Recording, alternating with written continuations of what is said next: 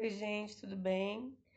É, estamos começando mais um podcast aí, Papo Estudante, para conversar um pouquinho sobre o tema da semana. E essa semana eu vim trabalhar um tema que ele é, tem um recorte bastante específico, né? Mas apesar de ser um recorte específico, não é um tema difícil de falar. É um tema que a gente não está acostumado a conversar diariamente também. É, e apesar de a gente ver, a gente não enxerga, né? É, essa realidade do nosso dia a dia, até porque é uma realidade de exclusão. Então eu trouxe aqui para a gente abordar o tema do autismo. É, coloquei na linha temática do Enem obstáculos da inclusão social de autistas no Brasil. Fiz uma linha temática VUNESP, autismo entre os desafios educacionais e profissionais. E é, não fiz FUVEST dessa vez, fiz uma abordagem Unicamp, para que você, quem for fazer Unicamp, né, desenvolva aí um texto base de uma história é, em que o seu amigo com autista, autismo tenha sido protagonista em forma de diário, então aí cobrando um gênero que há muito tempo não, não aparece na Unicamp, é, apesar da Unicamp trazer textos aí parecidos com com o diário na sua, na sua lista de obras obrigatórias, tá? Bom, então aí para falar do, do autismo, você vai precisar de uma breve definição, né, do que é o autismo. E a gente tem que saber classificar, porque existem diferentes tipos e formas é, de autista, de, de pessoas autistas, né, que é a síndrome de Asperger, que seria um nível 1, ah, o transtorno invasivo do desenvolvimento, que seria outro nível, e o, o, um dos mais graves aí, né, que vai trazendo é o próprio transtorno autista, e depois o transtorno desintegrativo da infância, tá? Que é o tipo mais grave do espectro, espectro autista, mas também é o menos comum, né? Quando a gente fala de, desses desafios, na, obstáculos de, in, da inclusão de pessoas autistas, a gente está trabalhando com tópicos frasais um pouco óbvios, tá? Que é a, a falta de inclusão social desses autistas, a falta de inclusão educacional desses autistas, e não só da educação regular, mas também agora desse novo tipo de educação que a gente está vivenciando na pandemia, que é a educação online, é, que também não houve uma, uma inclusão dessas pessoas que têm o TEA, que é o transtorno do espectro autista. A gente também trabalhando com problemas como pouco preparo para lidar com pessoas que sofrem dessa síndrome, né? A gente não tem muito conhecimento sobre, a gente não pesquisa, é, falta de informação é outro problema. E dentro dessa grave falta de informação estão articulados os problemas de fake news que surgem sobre é, o tema do autismo, é, o não atendimento às necessidades de pessoas autistas, a, o pouco interesse, né, em, em estabelecer aí uma relação com aqueles que sofrem desse espectro, tá? Então, é, todos esses pontos que eu linkei aqui agora para vocês, eles podem ser obstáculos à inclusão dos autistas. Até porque a gente vai pensar né, na relação é, dessa síndrome com a relação de preconceito que a gente tem com aqueles que são considerados minorias. Então, o recorte temático, ele, o tema em si ele não é difícil, né? Ele vai rodar em cima dessas questões de falta de inclusão, preconceito, pouco preparo, pouca estrutura. Mas é, o que dificulta o tema é a gente trabalhar com a minoria que são os autistas em si, né? E quando a gente trabalha com essa questão do, do, dos autistas e da minoria, a gente tem que pensar que é preciso, dentro de um espaço que é democrático, é, ou seja, que existe um Estado de Direito em que as pessoas têm direitos e deveres, a gente precisa lembrar que os autistas também fazem parte desse Estado de Direito e também têm é, o pleno exercício da cidadania. Então, ou seja, tem o pleno usufruto de direitos que são essenciais, é, garantidos constitucionalmente, né, que é, por exemplo, o artigo 5 da Constituição e o artigo 6 que vão é, reforçar aí o, os tipos de direitos que a gente tem. O artigo 5 são todos os direitos de que todos são iguais perante a lei, e o artigo 6 são todos os direitos sociais, ou seja, os direitos de assistência. Então, quando a gente fala de democracia, a gente tem que falar de democracia para todos, para o povo, né? sem a, a minoridade de alguém. Então, ao trabalhar com a ideia dos autistas, a gente tem que pensar que eles também têm esse direito. Então, quando a gente vê obstáculos, a gente percebe que esses direitos estão em falta. E a gente vê isso, né, principalmente é, nos, no, no, exercício educacional e profissional do, do autista. Então, dentro do exercício educacional, a gente pode pensar é, numa rejeição, numa discriminação cultural, numa certa intolerância em relação às dificuldades de aprendizagem, né? É, como se fosse um, é, eles têm uma, uma dificuldade, alguns níveis de autismo, tá, gente? Outros têm facilidade, mas uma dificuldade no acompanhamento da matéria, é, ou até uma. aqueles que têm Asperger, por exemplo, um, um aproveitamento tão rápido da matéria que não. É, que acaba se, desenvolvendo uma agressividade e não respeitar o espaço do próximo. Então, isso vai gerar ali, né? Além do problema da rejeição, é, da discriminação, o, a intolerância, o tratamento ruim.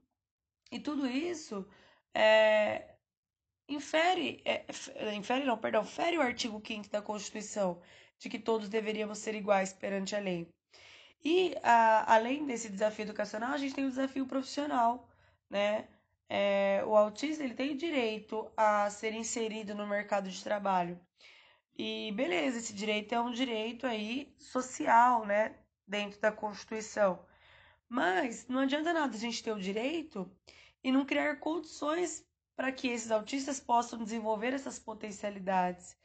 É, tem uma série na Netflix que é muito boa, muito legal, inclusive, é, que chama-se Atypical, que vai falar, vai contar a história do, de um menino que chama Sam, que é autista, né? E ele trabalha. E ali dentro do trabalho dele, ele tem um amigo que faz, cria condições para que o trabalho do Sam, que é impecável, é, continue é, fazendo bem para ele. Então, a gente tem que trabalhar com essas questões do direito, dos direitos.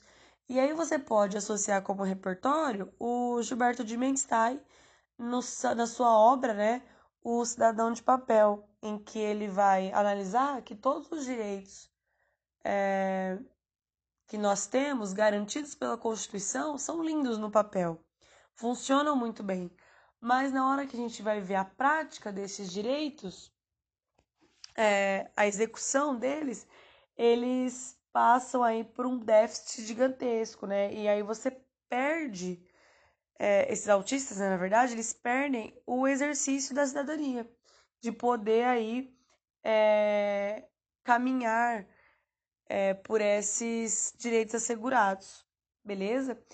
É, eu trouxe uma outra relação aqui que a gente pode pensar. Tem um livro que se chama O Filho Eterno, do Cristóvão Teza. Ele é um livro cobrado na UEM, Universidade Estadual de Maringá. E é, o Filho Eterno, do Cristóvão Teza, não vai falar sobre a, o autismo, mas ele fala da síndrome de Down, então você pode criar uma espécie de analogia aí, né?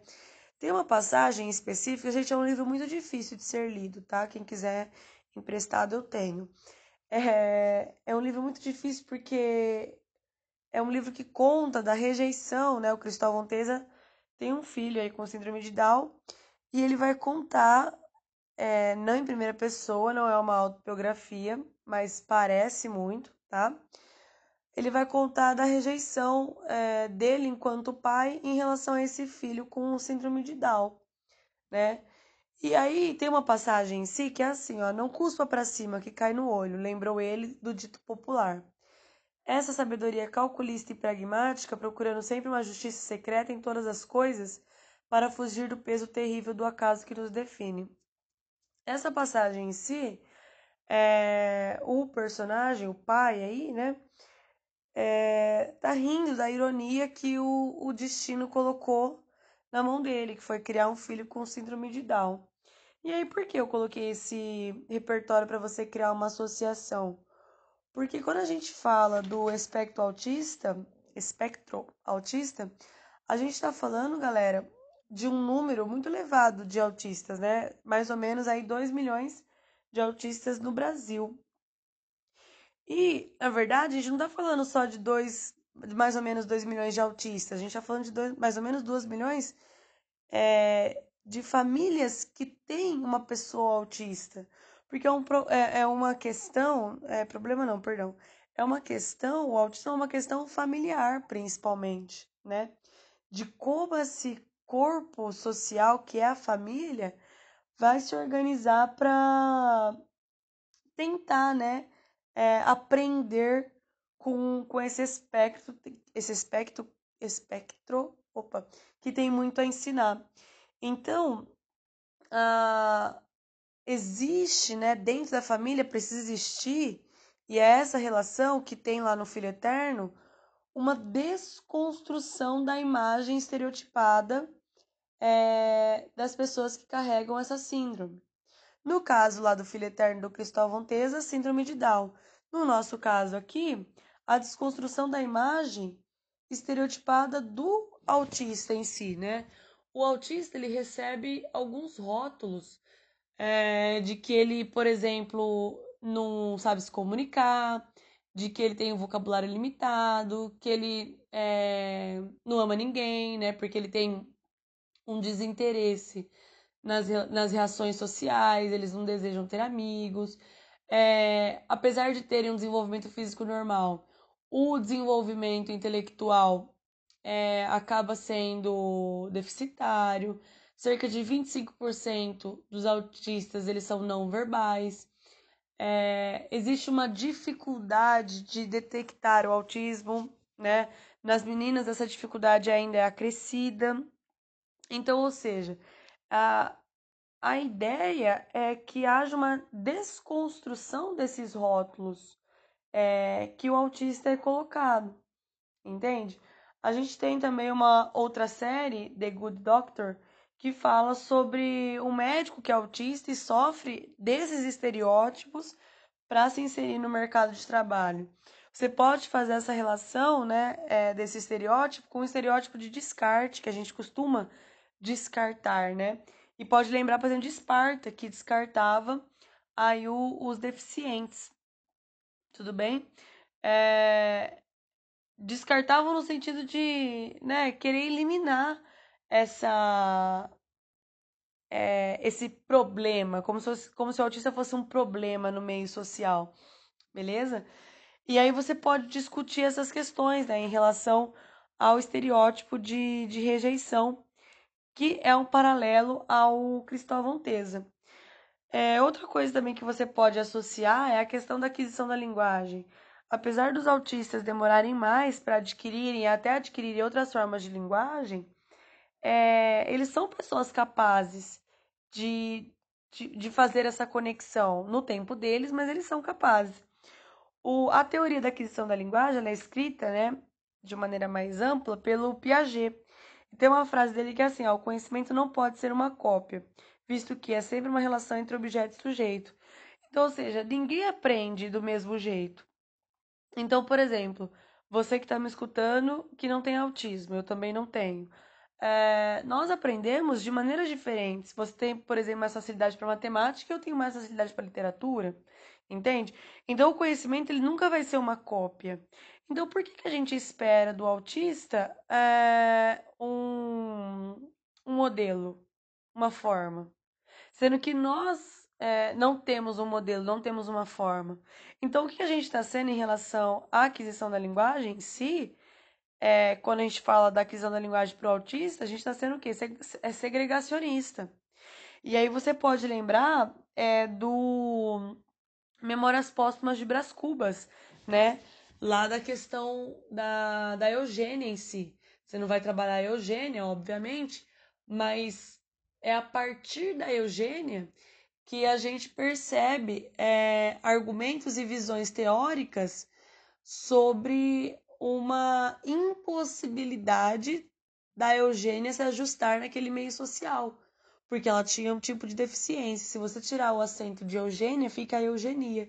Então, ou seja, é uma clara postura no campo literário, né?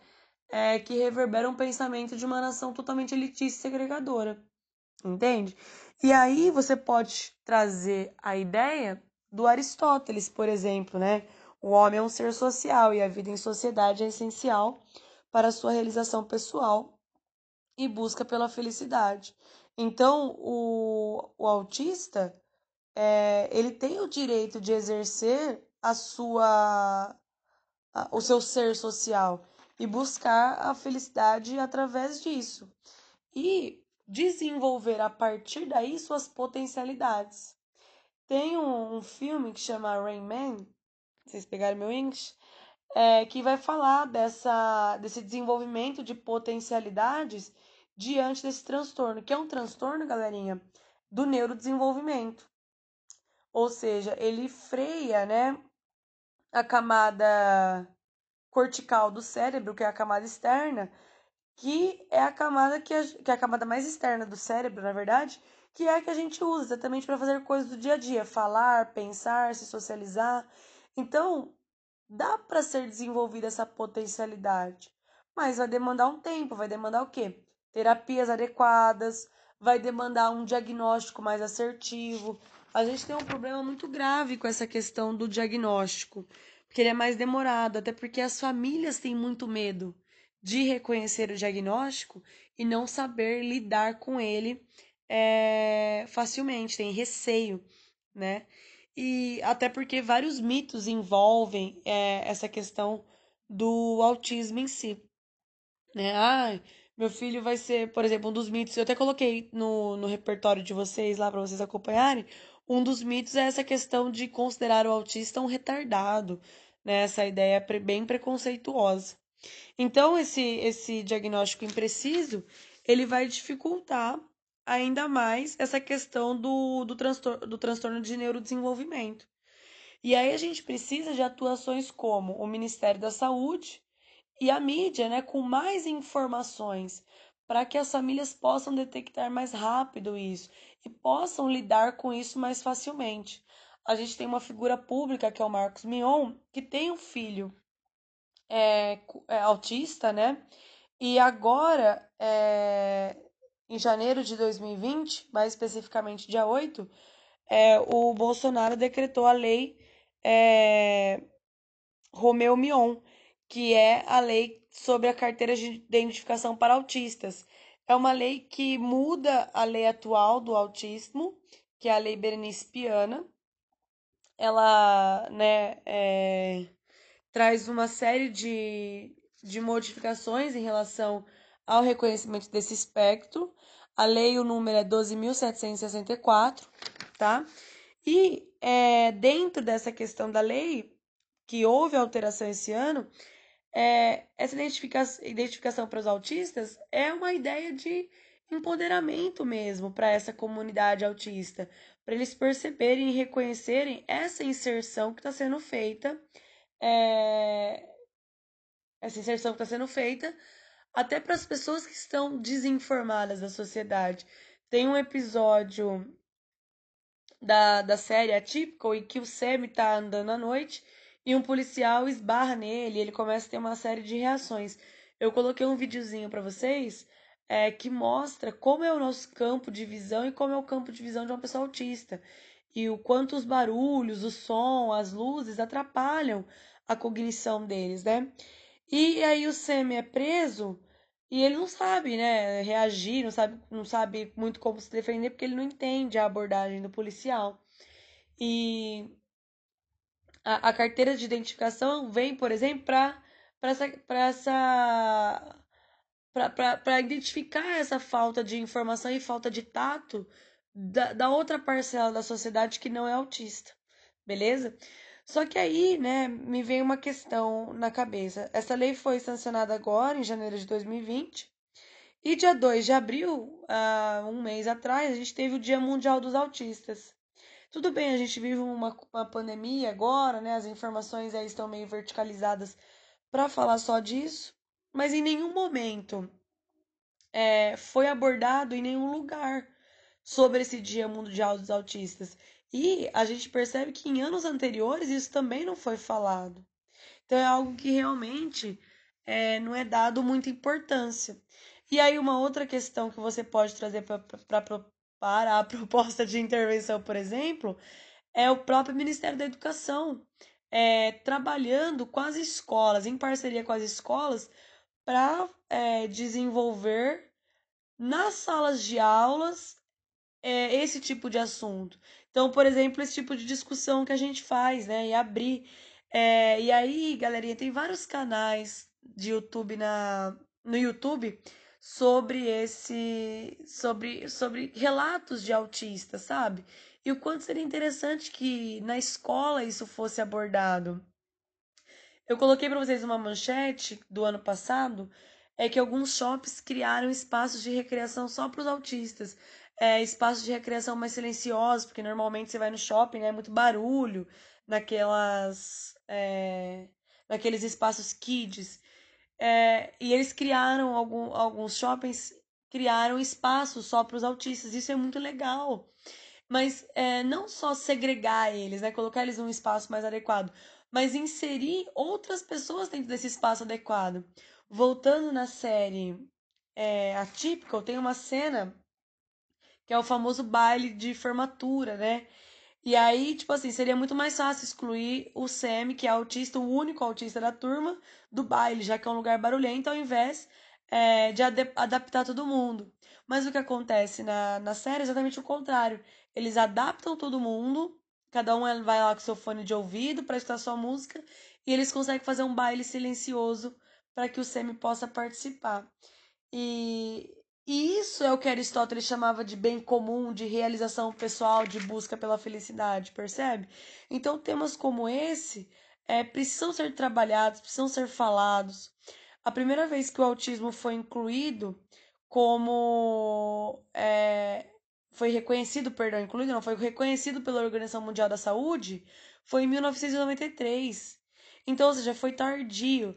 E além disso, é, como as informações costumam ser deturpadas em relação ao autismo, e como eu já falei, a dificuldade de reconhecimento, a gente não sabe quantos, né, de 1993 para cá foram realmente diagnosticados com, como autismo. E aí, galera, eu acho esse tema relevante também, porque a gente tá. Um paralelo, né? A gente tá vendo a, a cloroquina sair como salvador do mundo salvador da pátria em relação ao coronavírus, e não é bem assim que acontece, né? A cloroquina não tem muitos efeitos em relação ao coronavírus. E a mesma coisa foi colocada sobre o autismo em si, né? Que, por exemplo, é, dar água sanitária para os bebês curaria o autismo. Enfim, uma série de bobagens. Então, eu listei para vocês aqui cinco mentiras sobre o autismo que você pode contestar na sua redação. É, não é verdade que soros ou dietas podem curar o autismo, vacinas não causam autismo em crianças. Esse foi um assunto muito debatido ano passado e ano retrasado, que vacinas estavam causando autismo.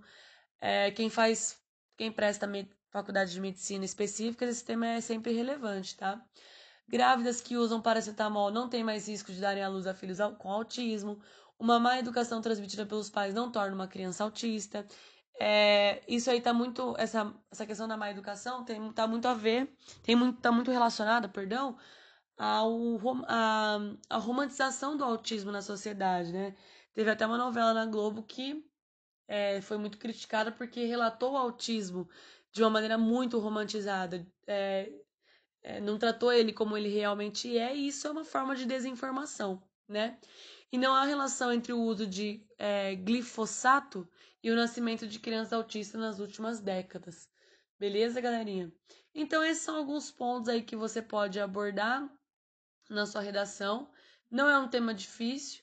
Tente relacionar aí, tá? A, a ideia. Ah, o nome da novela me veio agora à cabeça, chama é Amor à Vida. Beleza? É, tentem relacionar esses repertórios, essas ideias. Acho que elas são aí bastante sustentáveis para o seu argumento. Beleza? Qualquer dúvida, me procure. Um beijo, se cuidem, continuem lavando as mãos.